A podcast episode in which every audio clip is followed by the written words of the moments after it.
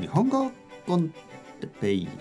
日本語学習者の皆さんをいつもいつも応援する。ポッドキャスト。今日は音。音という漢字について。音。はい。はい皆さんこんにちは。日本語コンテッペイの時間ですね。元気ですか？僕は今日も元気ですよ。前回あのちょっと言いましたね。あの漢字。漢字について少しやりたいなという気持ちがあります、えー漢字は大事ですね。で僕は今まで漢字のことはあまりやってこなかったですけどね。えーまあここにある本があります。これはあの漢字の本です。小学校小学校で学ぶ漢字の本。僕の子供は今えーっと6歳なんですけど、えー今年から小学生です、ね、小学生1年生。小学校1年生。えー小学校に入るとひらがなの勉強が始まります。そしてカタカナの勉強が始まります。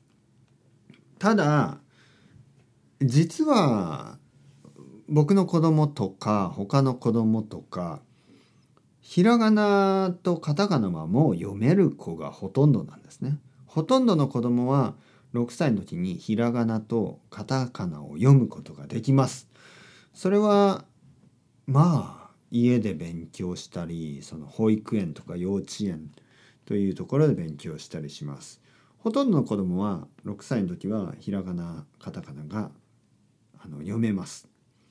だけど一応ですね一応まあ小学校ではそこからスタートします。でも本当にすぐ終わると思う。ひらがなカタカナはほとんどの子が読めるんですぐに終わってしまう。で漢字の勉強が始まります。で漢字の勉強というのは小学校1年から、まあ、高校3年ぐらいまで続きますね。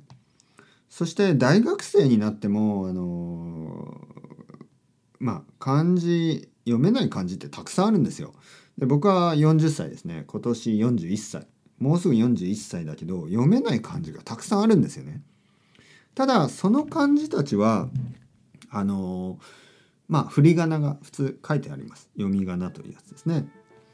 でこの教科書には線の線小学校で学ぶ線の漢字がある、はい、時間がなくなってしまった。今日は音という漢字ですね。音。音という漢字はあのまあサウンドのことですけど音とか音とか読みます、えー音楽。音楽。これはミュージックですね。音楽の音、えーあと音。いろいろな音を聞く。これは訓読みですね。音を聞く、えー例えばこういうまあトントントンという音がした、ね、こういうふうに。あとは文法でよく使う言葉で母音と子音。音というふうに読みます。その場合は。母音。母音というのは母の音と書いて母音、えー、子音は子供の音と書いて子音母音はあの和をあいうえおのことを母音と言います、えー、子音はコンソーナントっていうのかな？あのさしすせそとかかきくけことかそのあいうえお以外の音を全部子音と言いますね。えー、他は何かあったかな？音音音。音音楽。音楽、えー、音がするあと母音子音。まあやっぱり音楽音楽音楽ですよね。音楽は本当に音楽の音。小学校では音楽の勉強もあります。次回から少しずつ漢字をねこうやって一つの漢字を、えー紹介してその後にこの漢字を使って普通はどういう言葉を使うかなっていうのをちょっと紹介したいと思いますね。それはあのこの教科書には書いてないです。僕が考えます。